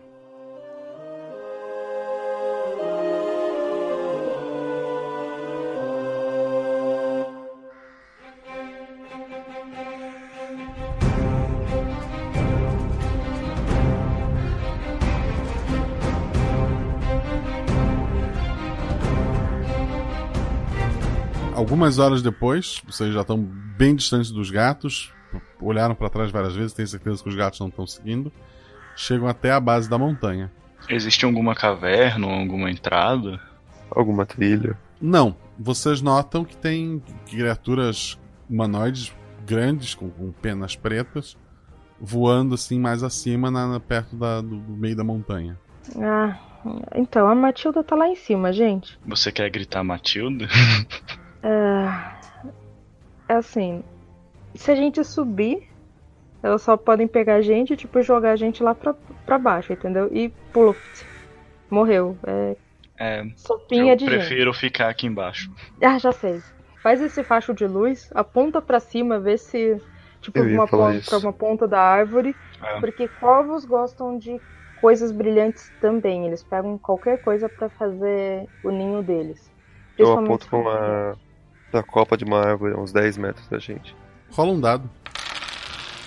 3. Meu atributo. Uma da- da- da- das aves lá desce pra olhar o que, que é. Parece uma mulher, os braços estão cobertos de penas, formando asas, e os pés também são pés de ave, mas o do umbigo pra cima, assim, o, o torso né, e a, e a cabeça é de mulher. Ela desce em direção lá à árvore, pousa na árvore, começa a procurar alguma coisa. Ela não vê vocês, ela tá só lá em cima da árvore. Eu tiro uma moeda de ouro, né? É, né, a gente sempre anda com um saquinho de moedas, porque sempre.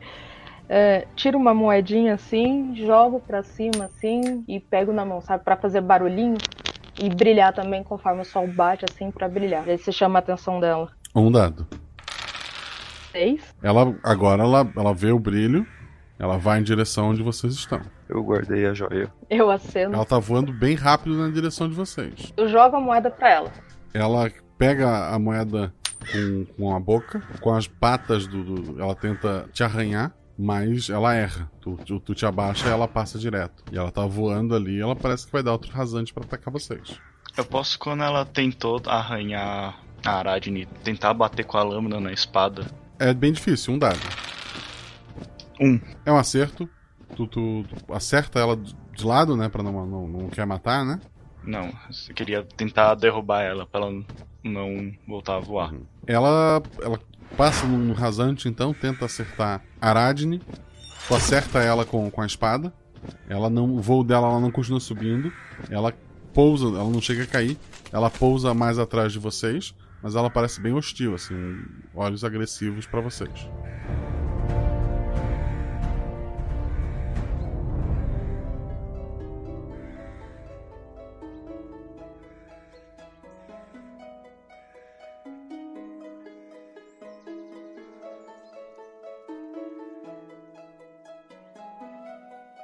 Matilda? Ela para assim. O que, que tem, Matilda?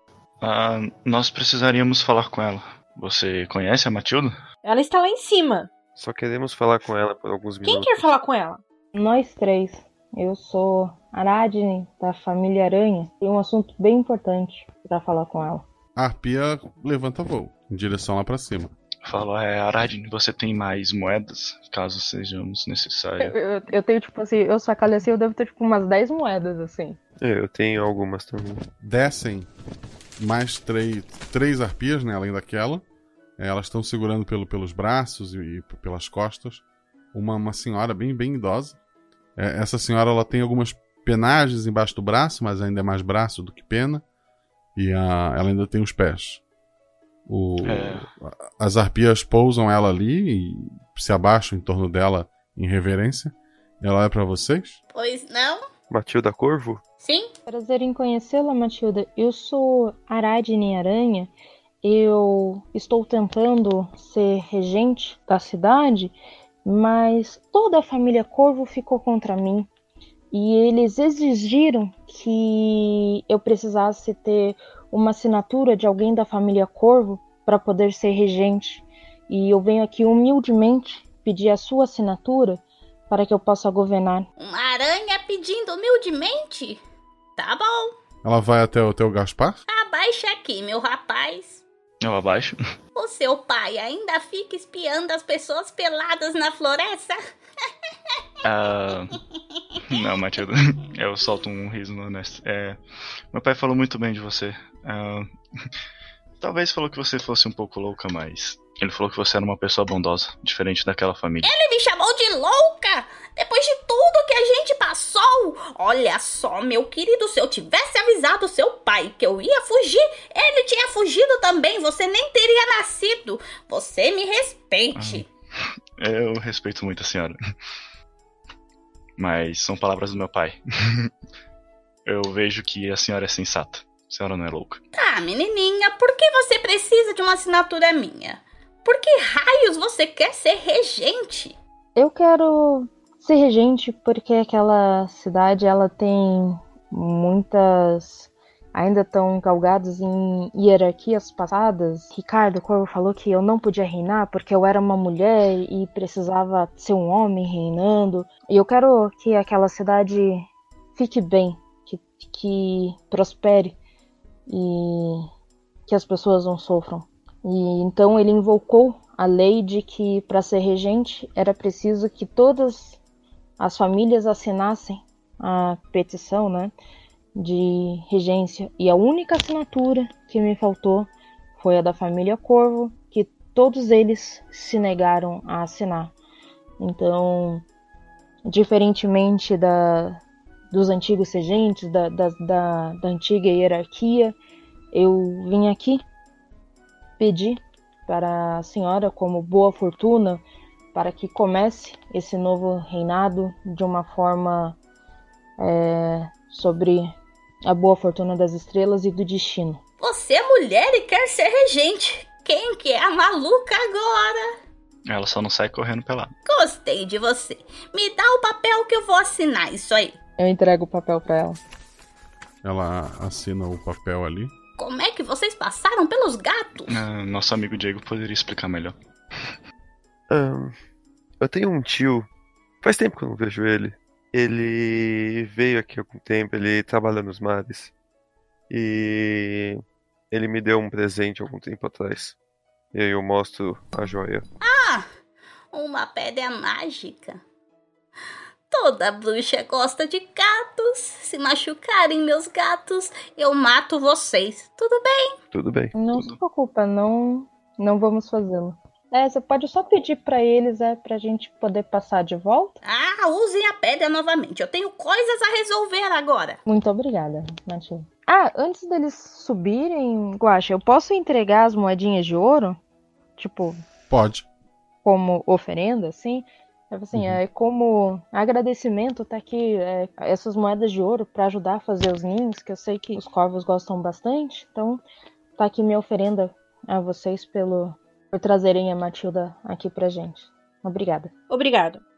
Aí a vocês, gente volta. Vocês retornam, passam pelos gatos com a luz de novo, né? O, vocês vão voltando, voltando. Anoitece, vocês não reencontram o cachorro. Quando a gente passar pelos gatos de volta, é, como se a gente nunca tivesse ido pro outro lado, eu tipo, paro ali assim, tipo, na árvore que dá de fronteira, sabe? Pego um dos meus cachinhos, né? E coloco assim meio que amarradinho na, na árvore e falo: Mari, é presente, pode ficar, para combinar com o seu lacinho. É da mesma cor do lacinho dela. É isso que eu ia falar. Se a gente encontrava o cachorro, senão a gente volta. É, vocês acabam descansando ali, fazem os turnos de vocês. Essa noite nada chama a atenção de vocês. Vocês vão voltando, cada vez mais próximo da cidade. Rola dois dados todo mundo, eu vou chamando. Aradne. 4 e 3. Notou. O Gaspar. 3 e 1. Não notou. O Diego. 6 e 4. Notou.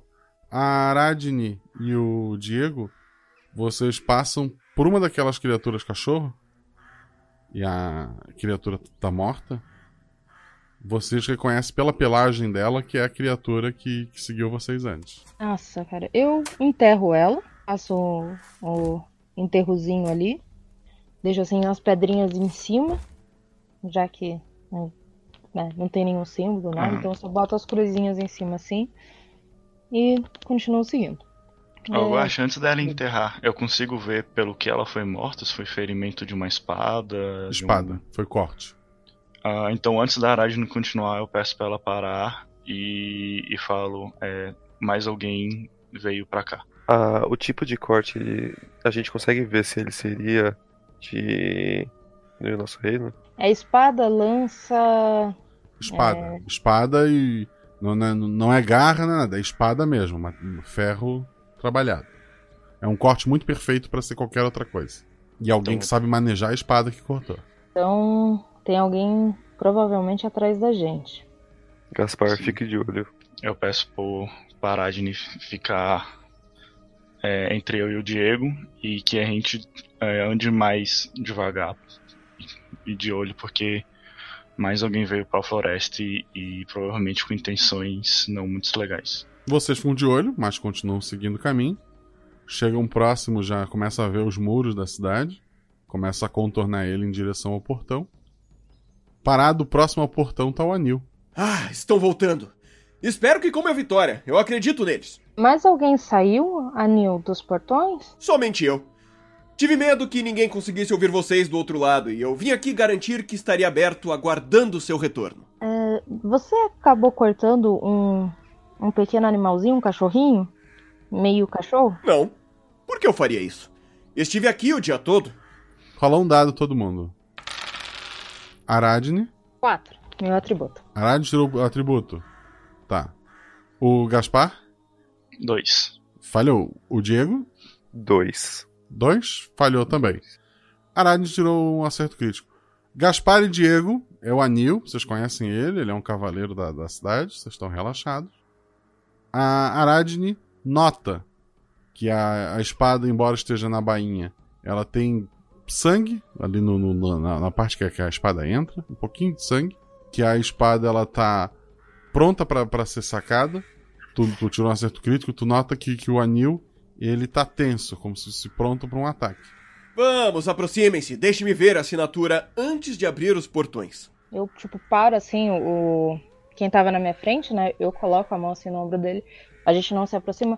Anil! Aí eu aponto com a outra mão, né? Por que, que tem sangue na sua espada? E você tá tent- com a mão em perto da espada, como se fosse sacá-la? Um cavaleiro tem que estar sempre pronto. Ela está suja porque me cortei ao limpá-la essa manhã. Eu só não lavei, estava com Mas pressa. a sua mão não parece suja. Não parece ter corte nenhum. Ele tá se aproximando aos pouquinhos. No momento que a Aradine falou isso, eu entrei em guarda. Eu fui um pouco pra frente, eu tava mais atrás e também eu tô com a. Eu não saquei a... o sabre, mas ele tá preparado pra ser sacado.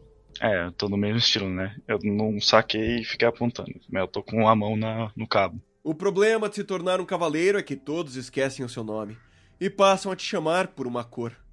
Mas nós, corvos, não nos esquecemos. Ele saca a espada, vai pra cima de vocês. O, o Gaspar tem uma ação antes. O que, que tu vai fazer? Como um respeito por ele ser um cavaleiro, eu vou tentar desarmar ele e meio que tipo, tentar imobilizar. Dois dados. 1 e 5, sendo 5 meu atributo. Com o movimento rápido da tua espada, tu tira a espada dele, que cai cravada no chão, próximo a vocês. Tu não consegue render ele, mas desarma ele, ele, ele recua um pouco. Ação Diego. Eu vou pegar a espada do chão. Ok. Ação Aradne. Ele tá desarmado e tá. Mas é um cavaleiro arco-íris. Mesmo desarmado, ele pode ser perigoso. Sim. Os portões estão fechados, certo? Estão fechados. Eu sei como abrir os portões? Não. Certo. Então. Eu vou. Tentar desacordar ele. Vou tentar bater eh, com o lado da, da lâmina, assim. Vou, vou usar a espada como um taco de beisebol, basicamente, entendeu? Pra desacordar ele. Dois dados. 6 e 3, sendo 3 meu atributo. Não. Não, teu atributo É é quatro, 4. desculpa. Não, quatro é do atributo. É, um, é um acerto simples. Tu, tu bate na, cabeça dele, o, sai um pouco de sangue acima do olho, mas ele não chega a desacordar. Ele vai dar um soco na Aradne. Um soco com a luva de ferro. Ele tem um acerto. Tu, tu- um, um acerto crítico. Tu sente o. Tudo ficar escuro por, por um momento, mas não chega a desmaiar. Tu- tu- um dos teus olhos está bem fechado, ele está bem inchado. Foi um soco muito forte com uma luva de ferro. Tu tá sentindo muita dor ali. Gaspar. Ah, no momento que eu vejo que, mesmo desarmado, ele não tem intenção de parar, eu vou cortar ele no golpe lateral, né? Tipo, de cima a baixo. Pra, como guarda-costa, eu vou fazer de tudo para defender a Aradne. Então eu vou tentar um corte para matar mesmo. Do... Dois dados. 5 e 3. 5 é teu atributo, né? Uhum. O teu corte atravessa a carne dele. Tu, tu sente bater no, no osso. Então o continuar ia se quebrar num, num barulho terrível. O anil olha no, nos teus olhos, dá um sorriso e cai.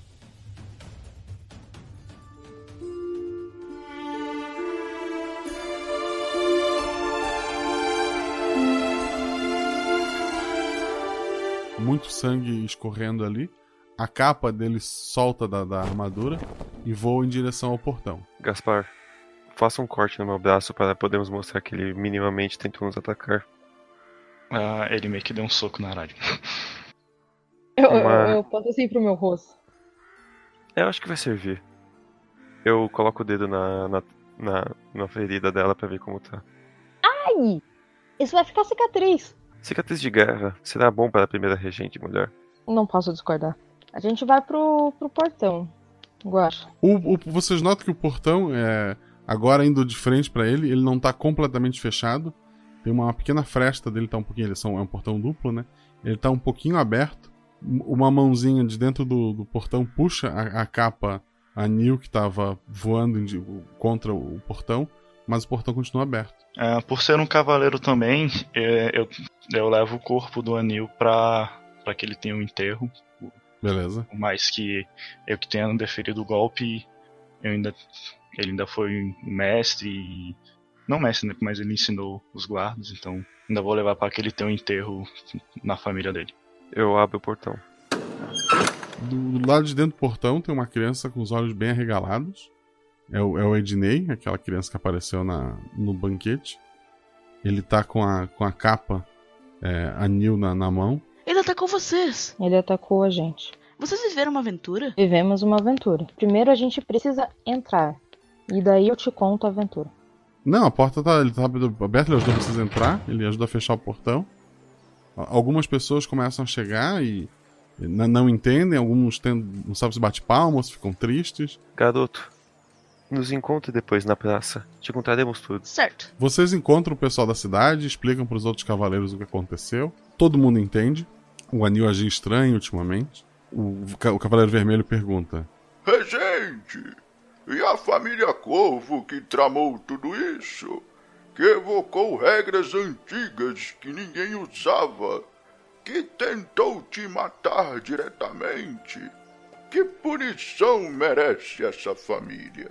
Tem o conselheiro, tu tem o teu guarda, pode consultar teus amigos antes de responder. né? Eu vou me aconselhar com pessoas que foram comigo e em breve trago respostas. Aí eu me reúno com eles ali numa salinha, né? E eu falo assim: bom, apesar de tudo, a Matilda foi muito legal com a gente. E tirar eles daqui pra levar pra floresta, a gente sabe que provavelmente vai causar uma guerra. É melhor ter eles aqui, saber que eles são meus inimigos, mas que eles estão sobre os meus olhos, do que eles estarem lá fora tramando e fazendo alguma coisa que a gente não tem ideia. Senhora, Também sabemos que acham? lá fora eles vão começar a adquirir características de corvo, então talvez eles tenham uma vantagem em cima dos nós soldados voarem. Eu falo isso meio que com certo. Não desdém, mas tipo, desacreditando que eu tô falando isso. senhora, recomendo que lhes dê um certo perdão. Mostre que está de olho nele, mas se nós destituirmos de alguma propriedade, Talvez rebaixar a família deles a um. ou rebaixá-la, eles ficarão ressentidos e poderão contra-atacar. Acho que eles mais se ressentiriam se a gente apenas perdoasse. Porque daí isso ia mostrar que eu tenho um coração bom e uma nova coisa assim não será perdoada. Porque A, a própria perdoar reputação deles já foram embora. Com esse ataque, as outras famílias nunca colocaram outro regente da família Corvo. Exatamente. Então, assim, a gente pode rebaixar realmente a família deles para que eles não venham a fazer novamente essa regra. Então, eles continuam dentro da cidade, ainda com as suas casas, né? mas apenas com um status rebaixado. E a gente coloca a família gato no lugar. Sobe o status da família gato. Que apesar de tudo, convenhamos, né, gente? Os gatinhos lá, eles só estavam fazendo o trabalho deles. Eu concordo. A senhora é a regente. Vocês passam isso pro Cavaleiro Vermelho, é feito isso. É feito a festa. Você é proclamada regente, a primeira regente mulher. Tem festa, tu, tu ajuda a população, toma várias decisões nos seus primeiros dias. Até que uma noite, tu tá sentada lá na praça, o, o menino vem até o teu lado. Você pode me contar agora? Claro. Eu falei que eu te contaria tudo. Sente aqui. E começo a contar pra ele do, do primeiro embate. Eu falo assim: a primeira, antes mesmo de sairmos daqui, no meio do dia, encontramos alguns animais que eram meio humanos, que pareciam cachorros só que maiores. Eram bonitinhos. Eu até tive um como companhia. Se o anel não tivesse matado ele, maldito anel. Mas não era o anel, era a família Corvo. E vou contando assim. Então a gente chegou com os gatos, encontramos umas pessoas. Não eram os gatos. Eles tinham um rabo bem comprido? Tinham, tinham um rabão. Tinha um rabo bem comprido. O Ednei sorri, ele, ele sobe na, na, fonte, ele pega a capa do, do anil que ele catou aquele dia, coloca no pescoço. Um dia eu vou ser um cavaleiro e viver minhas próprias aventuras e encontrar essas criaturas assim com um rabão bem comprido, um rabão grandão. Vai sim. Você vê que ela levanta assim, passa a mão na cabeça dele assim, não como, tipo, bom garoto, sabe? Mas passa mesmo, faz carinho assim. Eu tenho certeza que você vai proteger essa cidade e vai proteger todos os regentes como tem que ser. Até que o nosso próximo rei, a pessoa para retirar a, a espada da pedra.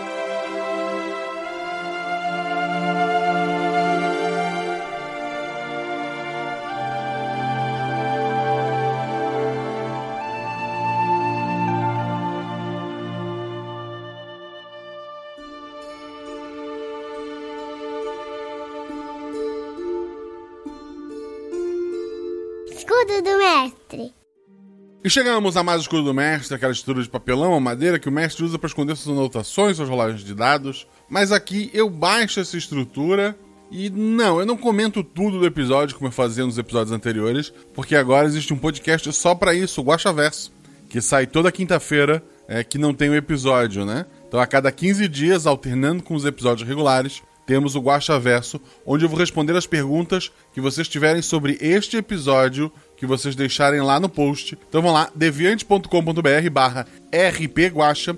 Vão no último episódio, deixe seus comentários que eu vou estar respondendo aqui. Lembrando que logo teremos Guaxaverso extra do primeiro e do segundo episódio. Então se você tiver alguma pergunta desses episódios, deixa no post deles também, que, de, que eu vou responder quando chegar a hora. Esse episódio, assim como o Guaxa Verso, assim como tudo que a gente produz, só existe porque temos apoiadores, padrinhos que ajudam a pagar a edição e outros gastos que um podcast acaba tendo. Além de receber o episódio antes, o que infelizmente não aconteceu com esse, é, excepcionalmente esse primeiro episódio do ano, os padrinhos estão recebendo junto com o pessoal do feed, porque eu meio que me dei umas férias ali início do ano. Normalmente o padrinho recebe na segunda-feira da semana que sai o episódio. Então, os próximos isso vai estar acontecendo. Então, se você quiser receber o episódio antes, gravar voz para NPC, todas as vozes desse episódio são de, de, de, padrinhos. Por coincidência, todos que jogaram esse episódio são padrinhos, mas eu sempre lembro a vocês: ser padrinho não garante que você vai jogar. Ser padrinho, você vai poder gravar vozes de NPC, você vai poder gravar aquelas regras lá no início do episódio, como vocês viram que foi um padrinho que leu. Você pode opinar sobre aventuras, dar nome para NPCs, para cidades, ouvir sinopse antes, ouvir alguns trechos que são descartados, fazer parte de um grupo do Telegram cheio de pessoas maravilhosas que falam sobre RPG e cultura pop em geral. É, esse grupo se subdivide em vários outros. Tem o meu Showdoc, que é o grupo de spoiler, onde os padrinhos discutem cada episódio, cada teoria maluca que eles tenham. Tem a minha participação, tem a participação de vários jogadores lá para te pode estar discutindo tem um grupo para marcar partidas de RPG, tem um grupo dos perrengues domésticos, tem o um grupo do arco-íris, tem os grupos de idiomas e uma infinidade de coisas. Então, se você quiser fazer parte disso, vai lá no PicPay, procura por RP Guacha e assina a partir de 10 reais você faz parte disso tudo. É óbvio, se você quiser só ajudar, Um real, dois reais, cinco reais, qualquer valor está ajudando a gente mais para fazer parte do Telegram e receber todos esses bônus. Basta doar 10 reais ou mais. Não consegue ter o PicPay? Pode ser pelo Padrim também, procura para RP Guacha e você pode assinar por lá. O Padrim acaba tendo outras opções para quem não pode assinar pelo PicPay por algum motivo específico, um celular muito velho, sei lá, ou tá fora do país, porque o PicPay pede para ser vinculado a um CPF, né? Não pode nos ajudar financeiramente, não tem problema. Você pode nos ajudar seguindo nas redes sociais, arroba Marcelo Gostin, arroba rpguacha, tanto no Twitter quanto no Instagram. Seguindo esses dois, você ajuda mostrando para as empresas o nosso crescimento, nosso engajamento e participa de coisas como, neste momento, no lançamento desse episódio e durante sete dias, está tendo uma votação no Twitter do RP Guacha sobre qual foi o melhor episódio de 2020. Tivemos todas as eliminatórias e chegamos a dois nomes. Temos o episódio 46, Eu Beijei uma Garota, e temos o episódio Paranoia dos Números. Esses dois episódios estão disputando qual deles foi o melhor em 2020. Então vai lá, vai no Twitter, deixa seu voto, porque eu preciso saber que tipos de episódios vocês gostam mais para poder estar tá gravando e lançando no feed de vocês em 2021. Quero agradecer também aos jogadores, ao Rafael Tellerman, que junto com a Luana tem o um podcast Gerência Sem Experiência. Tem um episódio comigo lá, eu vou deixar o link aqui no post. É um episódio muito bacana sobre gestão de tempo. Tem eu, tem o Gabriel Bardo lá do Beholder Cego. Dá uma conferida lá. Tem outros episódios, tem episódios com o Fencas, com a Isa. É um podcast bem bacana, vale a pena conhecer. Tem a Sabrina Palma, lá da Geek Inventário. Ela tem uma lojinha que ela vende coisas que ela faz de crochê, saquinhos de dado, é, bonequinhos. Volta e meia ela participa de lives também, que ela divulga lá pelo Instagram dela. Então vai lá no Instagram, procura por Geek Inventário, adiciona lá, segue tudo que ela tá fazendo. E se você for comprar alguma coisa com ela, fala que chegou pelo Guacha que você ganha o desconto. E por último temos o JP Bunch. Ele tem um podcast de RPG totalmente inspirado no RPG Guacha, ele deixa isso bem claro, ele é meu padrinho de bastante tempo. É, no podcast dele são, são aventuras, também usando o meu sistema, usando a estrutura que você conhece aqui do RPG Guacha. Ele mesmo edita, ele mestra. Tem uma aventura que ainda não saiu, que gravou eu, Jujube Fencas. Quando saiu, eu divulgo para vocês. Mas tem muita coisa bacana lá, com pessoas que você já ouviu aqui no RP Guacha também. Então, se você já ouviu todos os RP Guacha e quer conhecer algo diferente, conheça lá o Paralelo B. Esse episódio foi editado pelo Rafael Zorzal. O Zorzal, além de um baita editor, tem um link do Instagram dele aqui no post para você procurar se precisar de edição. Rafael Zorzal também tem o seu próprio podcast, que é o Arquivos da Patrulha. É um podcast de audiodrama, já tá na terceira temporada. Eu faço um personagem naquela história dele, um conselheiro. Então vão lá, escutem voz de várias pessoas que vocês escutam por aqui. Tem Felipe Xavier, tem a Ana e a minha própria voz. Então, quer conhecer um podcast diferente de audiodrama, eu recomendo que conheça Arquivos da Patrulha. E sigam eles também no Twitter. Esse episódio foi revisado pela Deb Cabral, minha querida amiga que está lá no Reino Unido. Ela ouviu o episódio, deu os pitacos dela. Algumas coisas a gente conseguiu corrigir, outras, infelizmente, pelo tempo acabou ou não. Mas muito obrigado pela revisão, pelo carinho, pelo apoio. Hora de economizar. Além da Geek Inventário, que eu falei para vocês, que se tu falar que veio pelo Guasta, tu ganha desconto, o RP Guasta também tem alguns parceiros. O Representarte faz plaquinhas dessas de decoração, tanto de RPG, quanto de diversidade, quanto vários temas. Também tem, tem ponto cruz, tem outras coisas. Dá uma conferida lá, Representarte. O link tá no post. E se você usar o código Guacha, você ganha desconto. Editora Chá tem livros tanto físicos quanto digitais. Tem bastante coisa bacana lá, tanto para RPG quanto na parte de literatura. Gostou de alguma coisa, botou no carrinho, usa o código GUACHA para ganhar desconto. MeuRPG.com vende miniatura em acrílico, grid de batalha, escudo do mestre. Gostou de alguma coisa lá, foi comprar alguma coisa lá, usa GUACHA como código, você ganha um desconto. Caverna do DM, do meu amigo Dresler. Ele faz miniaturas numa impressora 3D. Tem vários tipos de miniaturas diferentes. Tem algumas que servem até de decoração. Tu pode comprar ela tanto só na resina para pintar em casa, que é uma, um bom hobby, já que tá todo mundo meio preso em casa ainda enquanto não vem a vacina. Ou então você pode comprá-la já pintada. Você pode começar a planejar suas aventuras presidenciais quando essa loucura toda passar. Ou mesmo comprar alguma para decorar sua mesa, sua estante. Então vai lá com essa caverna do DM. Indo pelo meu link, o desconto já tá automático, não precisa usar código nenhum. Caverna DM tem um esquema de loot box, que eles te vendem uma caixa que vem miniaturas sortidas. Tem tanta versão que vem, tu sabe a miniatura que vem todo mês, quanto a versão que ela vem surpresa. Se você for assinar uma dessas duas caixas, aí sim usa o código Guacha, mas se for para comprar alguma coisa no site, só de ir pelo link já vai aparecer tudo com desconto. Esse episódio teve as vozes dos padrinhos. Felipe Xavier, que fez o Velho Vermelho, Danilo Battistini, que fez o Anil, o Ednei, que fez a criança, a Juliana Caropreso, que fez um habitante da cidade, a Bruxa Matilda, que foi feito pela Mel, outra cidadã foi feito pela Juliana Itikawa, outro vozeiro da população foi feito pela Luana Sabiron, a Gata Marie foi feito pela Renata Bruscato, lá do Caquitas Podcast. Pra mim, a grande revelação de 2020, o podcast das Caquitas. Fala de RPG, não é sobre aventura, é sobre RPG em si.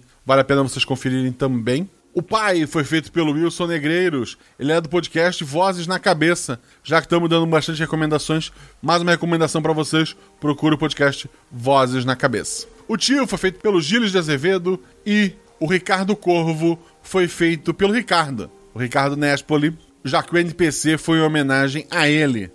Embora ele não tenha nada a ver com o NPC, a gente, a gente só usou o nome, né? Ele tem o um podcast Quarentena Antes dos 40, acho que, acho que acertei. Vai na conferida também. Obrigado a todos vocês, se puderem, fiquem em casa. Estamos na reta final, a vacina tá ali na curva. Uma curva meio fechada, talvez, mas ela tá vindo aí. Então se cuidem, usem máscara, evite aglomerações e principalmente rola em 6, rola em 20. E se tudo é errado, rola no chão. Porque apaga o fogo e diverte. Um beijo no coração de vocês. Deixa eu pegar o nome de um padrinho. Segundo, devia ter feito antes. Acontece. Ricardo, tá aqui, ó, tá online. Pronto, Ricardo. Felipe, é... Rodrigo. Por que você É Ricardo, quer ser Ricardo. tanto regente? É, Ricardo. Sou péssima com o nome, gente, desculpa. É... Gente, casa... época medieval, casamento por política era uma das coisas que mais se tinha.